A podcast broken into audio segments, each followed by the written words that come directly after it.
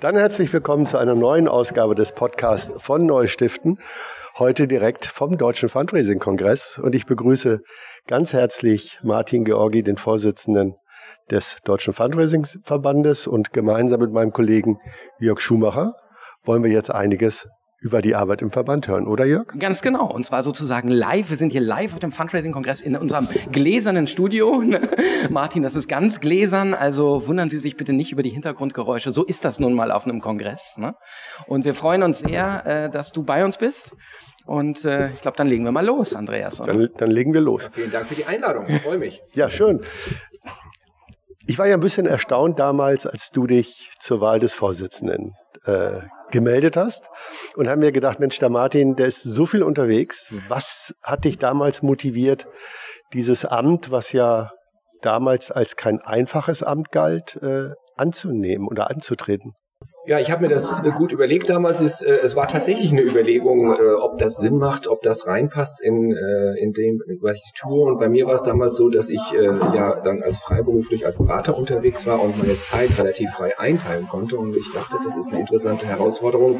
Ich war einige Jahre vorher schon in Diskussionen, als es um Probleme im Verband ging und Auseinandersetzungen war ich schon an einigen Strategie- und anderen Gruppen beteiligt. Damals habe ich mhm. mich allerdings nicht in der Lage gesehen, zeitlich mich in die Verbandsarbeit einzubringen. Jetzt hatte ich eine andere persönliche Lebenssituation habe gedacht, das könnte sehr spannend sein, äh, vor allem auch, äh, und das ist ja eine der wichtigen Voraussetzungen, weil ich super Kontakte hatte zu den anderen Vorstandsmitgliedern mir gut vorstellen konnte, mit denen zusammenzuarbeiten und auch zu Larissa Probst, der Geschäftsführerin. Denn ich habe aus meinen langen Jahren der Arbeit, sowohl als Hauptamtlicher und als Ehrenamtlicher erlebt, es gibt nichts Wichtigeres als die gute Zusammenarbeit in der Führungsebene. Wenn man da gegeneinander arbeitet, kann man es gleich vergessen. Aber wenn man sich gegenseitig vertraut mhm. und auch an der gemeinsamen äh, Ideen arbeitet und auch gemeinsam etwas voranbringen will, dann kann man sehr viel erreichen. War es nur dieses Vertrauen? Weil aus meiner Wahrnehmung von außen ist das jetzt so die erste Konstellation mit dir und äh, als, als Vorstand und dem neuen Vorstand und Larissa in der Geschäftsführung, dass es wirklich ein harmonisches Miteinander gibt oder zumindest ja, ein, ein Miteinander. Sehr eingesetzt. Und wie gesagt, ich, ich war ja in den vorigen Diskussionen teilweise beteiligt. Ich kannte die, die, die, die Konflikte und Probleme im Verband mhm. und ähm, es war, ich sah das wirklich als Chance, auch den Verband voranzubringen. Also ich sah da auch richtig eine Aufgabe für mich und ich wurde auch ehrlicherweise darum mehrfach gebeten und ich habe nicht gleich Ja gesagt, kann ich ganz ehrlich sagen, weil ich mir weil ich die Geschichte des Verbandes auch kannte, gedacht habe, naja, das wird kein einfaches Amt und äh, man kann auch viel Ärger dort kriegen. Und diese äh, Vorgespräche aber haben mich äh, davon überzeugt, dass da man mit mehreren an einem Strang zieht und das macht dann auch Spaß. Und also wie gesagt, diese, diesen Schritt, den, den habe ich mir wohl überlegt, aber der kam nicht sofort und ich habe erst, ich habe erst Nein gesagt. Ähm, aber jetzt, denke ich, äh, haben wir einiges erreichen können und ich glaube, es geht eben tatsächlich darum, dass man ein Verband, und das ist eigentlich bei jeder Organisation so, es gibt immer gute Sachen, Sachen, die nicht so gut laufen und ganz wichtig ist, und das war mir eines der ersten Anliegen, dass wir tatsächlich eine echte Strategie entwickeln, dass wir zumindest wirklich auch definieren, wo wollen wir hin, was wollen wir machen, in welchen Bereichen wollen wir, äh, wollen wir vorankommen. Das war eines der wichtigsten Sachen, weil ich das Gefühl hatte, der Verband ist zwar da, der macht alles Mögliche, aber es ist nicht zielgerichtet. Mhm. Und das war sozusagen eines der ersten Dinge, die wir ändern wollten. Und da ich viel Erfahrung auch mit Strategieentwicklung in, in anderen Organisationen hatte, habe ich das auch sehr gerne als, als eines der ersten Dinge dann auch gemacht. Mhm. Stichwort äh, Strategie und Stichwort, äh, äh, wir wollten das voranbringen. Es war ja nicht nur so, dass es da diverse Grabenkämpfe gab, sondern auch die Zahlen waren ja nicht schlecht, äh, beziehungsweise waren schlecht. Und äh, Fundraiser interessieren ja immer die Zahlen. Auf der äh, Mitgliederversammlung, auch hier auf dem Kongress, habt ihr vorgelegt, dass ihr im Grunde Grunde jetzt äh, Plus seid. Wie hat sich das entwickelt?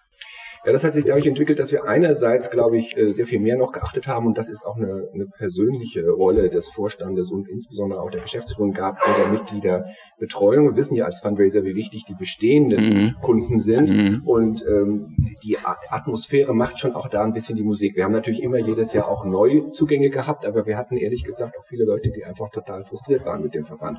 Und wenn man die Stimmung ändert und auch sich persönlicher und direkter um die Mitglieder kümmert und auch auf dem Kongress und anderswo mhm. präsent ist. Das war mir auch sehr wichtig, bei Veranstaltungen des Verbandes dabei zu sein und auch bei äh, Regionaltreffen oder Fachgruppentreffen und Fachtagen dabei zu sein.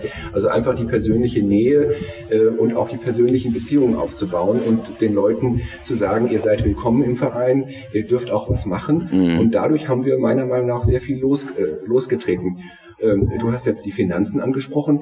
Die Finanzen sind ja immer nur für mich aus meiner langen Erfahrung immer nur ein Spiegelbild auch der Realität des mhm. Verbandes. Sie mhm. spiegeln ja was wieder. Geld ist ja nur ein, ein Ausdruck für etwas. Und was es widerspiegelt, ist ein erhöhtes Engagement. Und das sehen wir an anderer Stelle, dass wir sehr viel mehr Fachgruppen haben als mhm. vor, vor zwei Jahren. Das hat ja einen Boom gegeben. Wir haben sehr viel mehr Aktivitäten, wir haben mehr Fachtage, wir haben einfach sehr viel mehr auch an Projekten.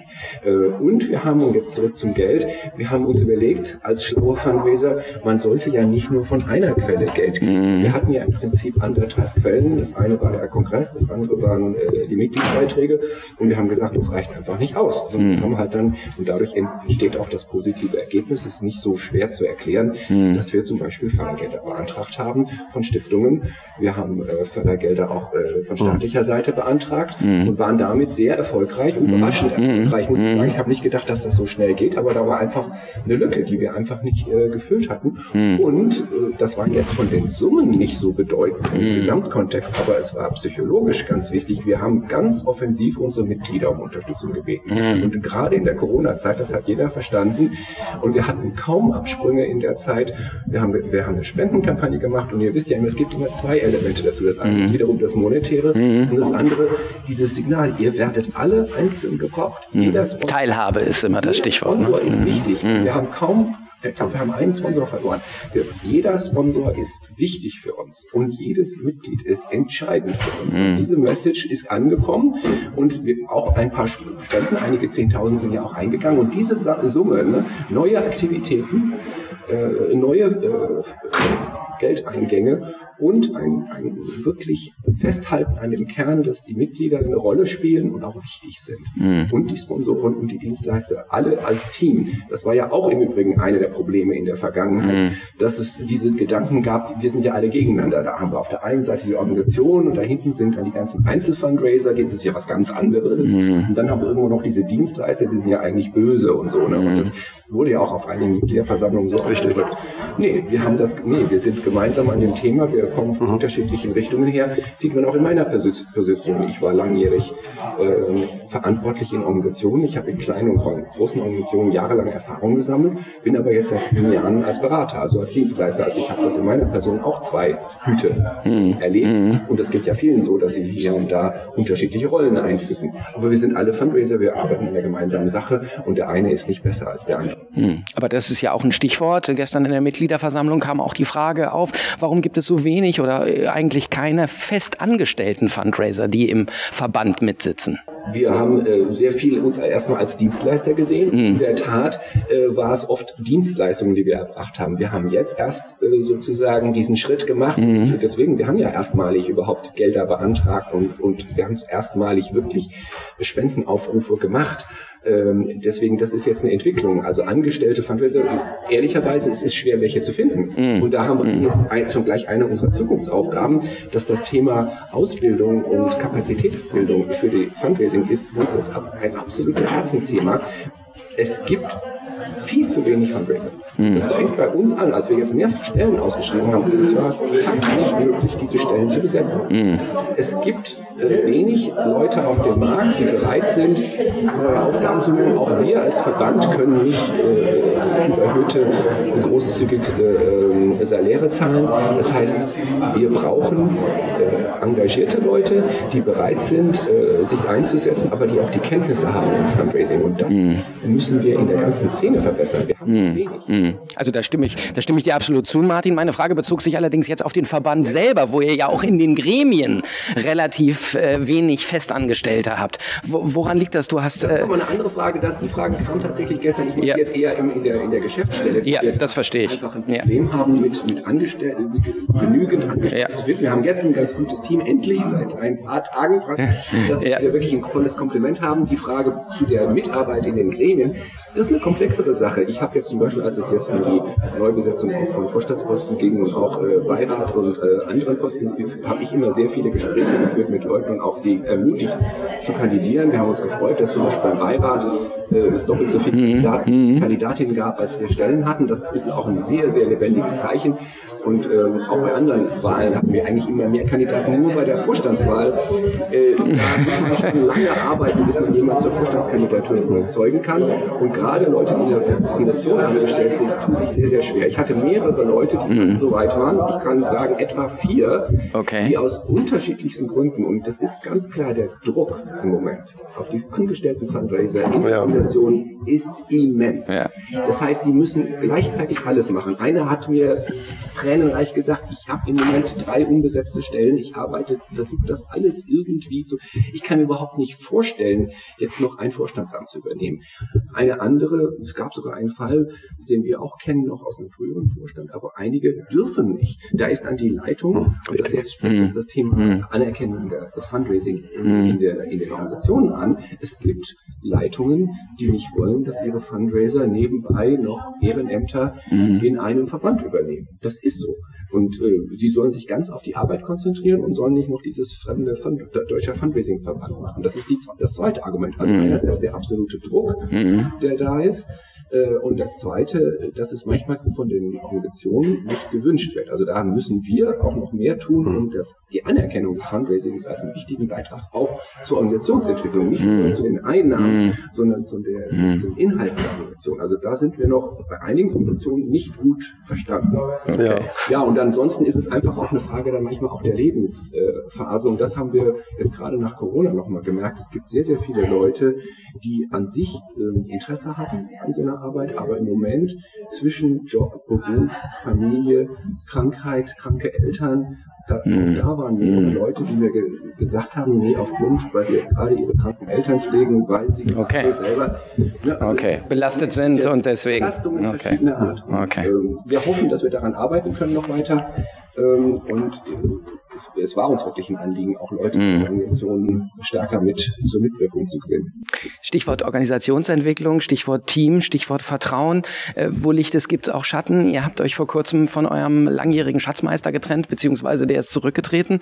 Man liest das eine und hört das andere. Was ist da passiert? Ja, also möchte ich gar nicht so im Detail drauf eingehen. Das ist eine wichtige Frage. Viele von uns, die ja auch auf der Leitungsebene auch schon tätig waren, wissen, da gibt es immer eine ganze Reihe von Gründen, mhm. die jetzt hier nicht ausbreiten. Ähm, wir haben uns da nicht mehr verstanden. Es gab einen ganz klaren Konflikt mhm. Äh, zwischen dem dem Restvorstand und, und äh, ihm.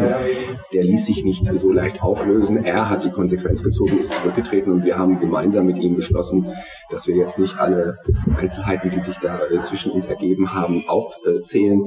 Das hat nichts damit zu tun, dass man die, die Menschen und ihre Arbeit nicht schätzt. Also ich habe mhm. Reinhard persönlich immer mhm. sehr geschätzt und äh, fand ihn immer jemand, mit dem ich auch gerne auf äh, Terminen und Sitzungen war. Also das hat nichts mit einer persönlichen Seite zu tun.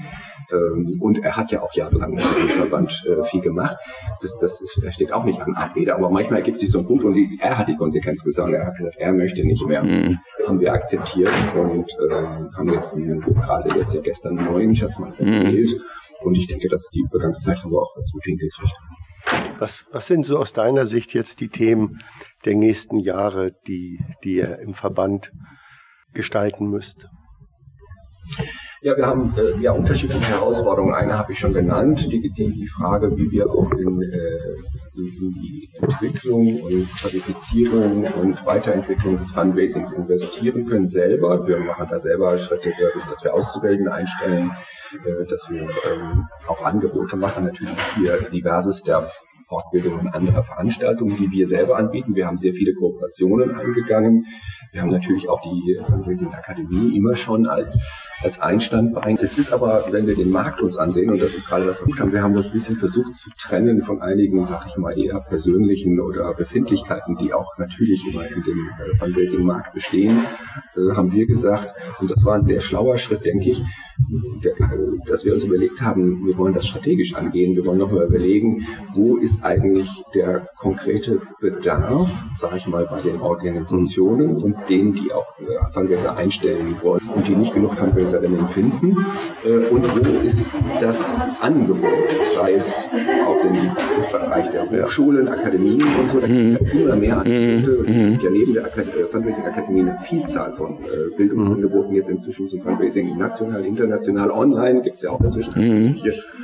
Aber es gibt offenbar zu wenig davon. Und meiner Meinung nach. Zumindest die sichtbar sind oder die angenommen werden, ne? Ja, und wir haben zu wenig Fundraiser. Also wir müssten wesentlich mehr Leute ausbilden. Okay. Das ist das eine. Das heißt, einerseits finden die Angebote die Leute irgendwie nicht zusammen. Und ich glaube, und deswegen ist der andere Blick nochmal zu überlegen, gibt es andere Wege noch, äh, den Fundraising-Beruf zu entwickeln. Und da denken wir an so Sachen, haben wir ja gestern auch kurz erwähnt, mhm. zum Beispiel Zusammenhang äh, Arbeit mit den IHKs. Ja. Könnte man auch eine Art äh, Ausbildung entwickeln, auch im dualen Bereich, wo man sagt, äh, da haben wir dann sowieso den Kaufmänner, äh, Kauffrauen haben, könnten wir noch einen Fundraising-Kaufmann sozusagen haben oder ein Diplom oder so, der dann nicht mhm. unbedingt von der Universität vergeben wird, sondern von anderen Ausbildungsstätten. Das mhm. würde meiner Meinung nach das Fundraising auch noch breiter in die Gesellschaft und auch anderen Leuten, und das ist das andere Herausforderung, als Fundraiserinnen sind wir zwar inzwischen weiblicher geworden, es gibt viel mehr Frauen äh, inzwischen als Männer, die Fundraising betreiben. In den Leitungsetagen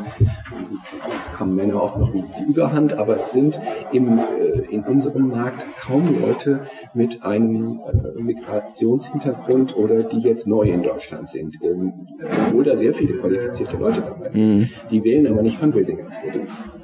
Äh, und Richtig. da äh, haben wir eine, eine Riesenlücke. Schaut, schaut, euch um hier beim Kongress. Wir haben ein oder zwei braune Gesichter da, aber es ist kaum jemand dabei, der wirklich eine Migrationsgeschichte hat mhm. oder der neu in hm. Deutschland ist. Und diese Leute müssen wir, gerade weil auch der Fundraising-Markt sich ändert. Wir haben mehr Leute, junge Leute, wir haben mehr hm. Einwanderer, hm. hm. wir haben Flüchtlinge. Vollkommen richtig. Und äh, wenn wir keine solche Leute unter den Fundraisern haben, hm. sind wir einfach nicht glaubwürdig. Hm. Und da gerade diese Angebote, die Verbreiterung der Angebotspalette könnte dazu dienen, dass wir mehr Menschen auch gewinnen fürs Fundraising. Und gerade die Ausweitung in die normale Ausbildung fürs Fundraising und nicht nur über Studium halte ich auch für einen richtigen, für einen richtigen Weg, weil wir das ja auch im Vertrieb haben. Man muss ja nicht studiert haben, um äh, Fundraising und es machen gibt ja, zu können. Das Fundraising ist, und das ist die andere Herausforderung, die wir haben. Das Fundraising ist ja sehr komplex geworden. Also äh, vor, vor 30 Jahren, als der Fundraising-Verband gegründet wurde, wir feiern ja hier gerade 30 Jahre, da war Fundraising noch völlig neu. Da gab es ein paar Dinge, die man gemacht hat. Man hat äh, Mailings gemacht und dann hat man sich an Großspenden Länder gekümmert, mhm. Gemacht. Also, mhm. Es waren Themen, die kamen alle und die haben wir in Deutschland mit groß staunend äh, teilweise und äh, aufgenommen. Die Amerikaner und äh, Engländer haben uns das oft vorgemacht und wir haben immer wieder neu dazugelernt, aber der, äh, der ganze Fundraising-Bereich ist ja sehr unübersichtlich inzwischen mhm. geworden. Es gibt unzählige Themen, die alle mit dem Fundraising verknüpft werden können und sollen. Ja. Ähm, wir haben unheimlich viele Fragestellungen, wo das Fundraising als Disziplin eigentlich mit ganz anderen Sachen zusammenhängt. Also du hast gesagt Vertrieb, aber auch der gesamte Bereich der Kommunikation, der gesamte mm. Bereich der Social Media, mm. die Frage der Organisationsentwicklung, die Frage der Zusammenarbeit mit den Projekten und mit der Projektarbeit. Ähm, und in vielen Organisationen gibt es da eine große äh, Entwicklungsmöglichkeit, wenn Fundraiser enger zusammenarbeiten könnten und würden mit den Projektleuten und enger zusammenarbeiten könnten und würden mit der IT und enger und besser zusammenarbeiten würden äh, mit den Kommunikationsabteilungen. Äh, das Funding ist nicht mm, Aber das heißt, Fund von Fundraisern wird immer mehr erwartet, eigentlich allround. Ne? Einerseits die ja. ganzen Themen, aber die ganzen anderen Anknüpfungspunkte auch noch. Ja, und wenn wir uns die Methoden anschauen, da hat sich ja auch die Vielfalt, allein schon der Kommunikationswege, aber KI, sage ich jetzt mal als neues Stichwort, aber auch äh, andere Themen, Audio, Fundraising, äh, Video, mhm. äh, Social Media habe ich schon erwähnt. Das ist ja so vielfältig geworden. Wer überblickt das alles noch? Und wer hat die richtigen Tools, Dashboards und so weiter in seiner Organisation, um das alles zu verfolgen? Es gibt mhm. viele leitende Personen im Fundraising, die sie sind sehr unsicher, weil sie gar nicht wissen, hm. was da wirklich was läuft. Sie wissen nicht, was von ihnen erwartet wird. Sie haben Renditedruck, äh, auch, ja. auch von der, von der Leitung. Sie müssen ja. mehr liefern. Ja. Der Markt ist schwierig. Er ist gut, finde ich, aber er ist nicht einfach und es gibt viel Konkurrenz. Also, und dieser Druck, glaube ich, der da ist äh, und diese, die, die Übersichtlichkeit des Fundraisings, auch Tools zu entwickeln, gerade jetzt auch nochmal wieder für kleinere Organisationen. Mhm. Mir deswegen gestern Abend so gut gefallen, der Beitrag von den beiden äh, Vertreterinnen aus Indien, wie man eine nationale Spendenplattform aufbaut und innerhalb von zwei Jahren äh, 200.000 Euro darüber generiert, äh, indem man äh, einfache Tools zur Verfügung stellt, mhm. gerade für kleine Organisationen, die gar kein mhm. Geld haben für Fundraising, äh, kostenlose, einfache Tools und das aber in Verbindung sieht, und da kommen wir wieder zurück zu dem Thema Organisationsentwicklung, dass Fundraising als Disziplin für sich gar nichts kann. Mhm. Wenn, wenn, das sagen wir ja schon immer, wenn das Fundraising keine Anbindung und keine Akzeptanz hat beim Management und bei den anderen Abteilungen, dann kann der Fundraiser gleich zu Hause bleiben. Mhm. Und das machen diese Inder, haben das uns gestern nochmal toll gezeigt, dass die Capacity Building machen. Das reicht ja nicht, der kleinen Organisation irgendwie nur ein paar Tools zum Fundraising zu geben, sondern sie brauchen auch Mittel, ihre Organisation zu entwickeln, mhm. damit sie mit dem mhm. Fundraising dann auch umgehen können. Klar. Und das finde ich großartig, dass man eben Fundraising im Kontext der Organisation mhm. Aber jetzt wieder zurück von Indien nach Deutschland, äh, die, die gesetzlichen Rahmenbedingungen. Wir haben es ja gestern Abend gehört, das ja. sind ja auch Herausforderungen. Siehst du, siehst du den Rahmen fürs Fundraising immer enger werden oder hast du einen optimistischen Blick auf die Zukunft? Also ein Thema, was ich ganz stark im äh, Verband und im Vorstand vertrete, ist eben das Thema auch politisch äh, relevanter zu werden. Äh, dass wir eben nicht nur Fundraising-Tools und äh, Themen ansprechen, sondern dass wir auch das Fundraising als Thema politisch positionieren mhm. gegenüber der Regierung, äh, gegenüber aber auch anderen Partnern. Also Lobbyarbeit im Kern. Im weitesten Sinne mhm. Lobbyarbeit, aber auch Verknüpfungs- und Aufbauarbeit. Das können wir nicht alleine, da wir sind, sollten uns nicht überbewerten. Wir sind ein kleiner Verband ne? und äh, es gibt da in dem Bereich noch viele andere, die mhm die Stiftungen, äh, die Unternehmen, äh, der DDV und so. Es gibt ja viele, mit denen kann man zusammen oder ergänzend arbeiten. Alleine was äh, erreichen ist immer etwas schwierig, aber nichtsdestotrotz, wir müssen uns deutlicher, haben das gemacht, zum Beispiel zum Thema Gemeinnützigkeit dass wir sagen, ja, äh, einerseits gibt es Einschränkungen, es gibt Schwierigkeiten. Ich bin grundsätzlich als Fundraiser sehr optimistisch. Es hat sich auch viel entwickelt. Also das ganze, der ganze Markt hat sich positiv entwickelt. Äh, durch die ganzen Katastrophen haben wir sehr viel Begeisterung und Engagement auch geweckt. Mhm. Ähm, die Summen äh, sind interessant, aber wir wissen, wir haben Probleme im Fundraising-Markt auch. Ne? Mhm. Überalterung der Spender, Zugang von neuen äh, Zielgruppen zum mm. Fundraising, mm. Nutzung der neuen Methoden, mm. Einschränkungen gesetzlicher Art gibt es sehr wohl. Mm. Da kämpfen wir zum Teil jetzt auch an einzelnen Fronten. Also einerseits äh, Erneuerung und Modernisierung des Gemeinnützigkeitsrechts. Das ist ja ein altes Recht, was additiv sich so entwickelt hat, äh, macht in vielen Bereichen überhaupt keinen Sinn mehr. Diese mm. strikte Trennung zwischen karitativ persönliches Engagement hier und Unternehmensverantwortung da ist von beiden Seiten überholt. Die, die Unternehmen wollen äh, CSR und in anderen Bereichen äh, gemeinnützig tätig werden und Organisationen wollen, wie wir es jetzt beim Flutwein gesehen haben, mhm. und Menschen wollen auch Unternehmen helfen. Unser Steuerrecht erlaubt das aber nicht. Mhm. Ich denke, da mhm. gibt es ganz viel bei einem Neudenken der Gemeinnützigkeit. Mhm. Das wird noch eine Weile dauern. Steht zwar im Koalitionsvertrag drin, aber ist jetzt nicht eine der Prioritäten der großen, äh, der, der, der Ampelkoalition.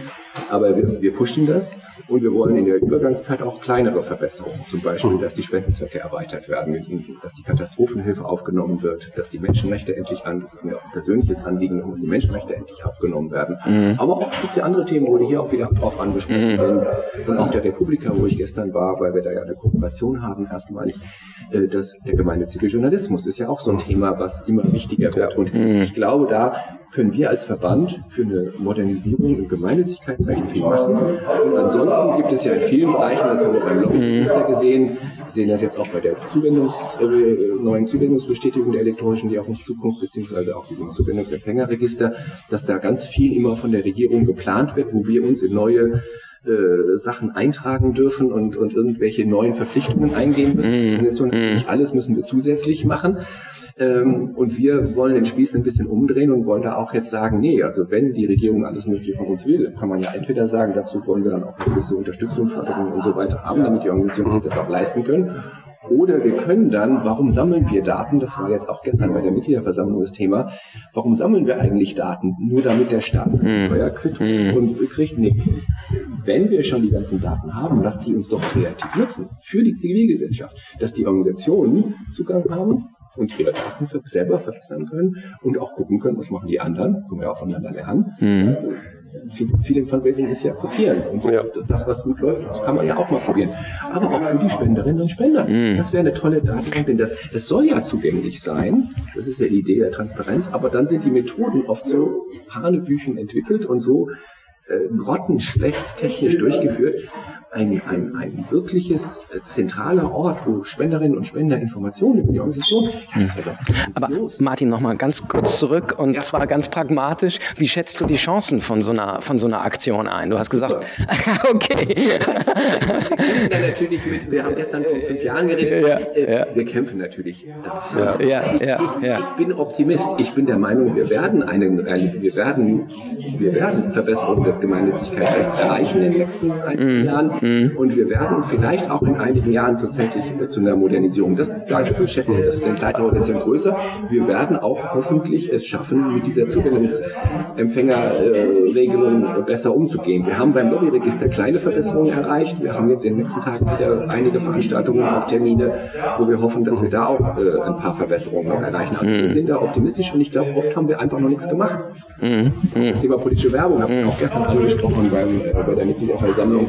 Da gibt es ja auch jetzt wieder neue Regulierungswünsche von Seiten der EU-Kommission. Auch da müssen wir unsere Stimme bringen. Und da brauchen wir aber, und da kommen wir zurück zu dem, was wir am Anfang gesagt haben, wir brauchen da auch Geld, wir brauchen Leute dafür. Ja. Zum Teil mache ich das jetzt ehrenamtlich, so äh, vieles davon macht Larissa, äh, aber auch nur sie als Person. Und wir haben jetzt deswegen gesagt, wir müssen auch die Geschäftsstelle erweitern. Und das haben wir auch gestern berichtet. Die Geschäftsstelle wird ausgebaut, sie wird entwickelt, es waren mehr Leute, wir haben eine stellvertretende Geschäftsführerin jetzt auch im, im Auge. Und da, das geht um eine, eine Stärkung und Entwicklung auch der Geschäftsstelle, damit wir diese ganzen Aufgaben auch meistern können. Also ihr seid auf einem guten Weg. Wir sind auf einem sehr guten Weg und ich, im Moment haben wir sehr viel Rückenwind. Es ist manchmal eher so, ähm, dass wir so viele Möglichkeiten haben, dass wir sie gar nicht umsetzen können. Wir haben jetzt mehrfach im letzten Jahr, diese, oder in den letzten zwei Jahren die, die Situation gehabt, wir könnten, wir hatten super Ideen, wir hatten auch eine große Bereitschaft, wir hatten auch ehrenamtliche und andere Engagement, aber wir haben es einfach nicht geschafft, das alles umzusetzen. Also es ist eher, dass, dass der Wind sehr stark hinter uns herbläst und wir aufpassen müssen, dass er uns nicht wegpustet und das Segel richtig hissen, äh, dass wir zügig vorankommen, zügiger als bisher, aber nicht uns umpusten lassen. Ja, wenn das kein ordentliches Schlusswort war, oder? Allerdings. Martin Georgi, prima, dass du bei uns warst. Vielen Danke Dank. für eure Fragen und freue mich auch über euer Engagement in dem Bereich. Bleibt dabei. Ja, genau, das nochmal ganz kurz gesagt. Bei uns sind ja alle Mitschnitte aus, den, aus dem Plenum zu hören. Also unter der Seite Neues Stiften, also www.neues-stiften slash dfk23 kann man die abrufen. Äh, noch sind die Passwort geschützt, aber ich glaube, unseren Hörern können wir das verraten, oder Martin? Dürft. Ist das in Ordnung? Dann Ja, wir ist, freuen uns, wenn das die- Passwort ist dfk23 und da könnt ihr alles hören. ja, wir dachten, Datenschutz ist alles. Wir müssen uns das ja auch merken genau. Und schön, dass wir das zusammen dass machen. ihr das mit verbreitert und ich denke, es gibt eben viele schöne Sachen und wenn ihr da mit dabei seid, die interessanten Ergebnisse hier zu verbreitern und dann freuen wir uns, wenn die Leute nächstes, nächstes Jahr nicht nur eure Podcasts gehört haben, sondern auch hierher kommen. So ist es. Wir können hier auch noch 50 oder 100 mehr Ja. Teilnehmerinnen verraten. Ihr seid alle willkommen. Wir Wunderbar. sehen uns dann nächstes Jahr wieder in Berlin. Super. tun wir. Danke. Danke, Tschüss. Martin. Danke. Tschüss.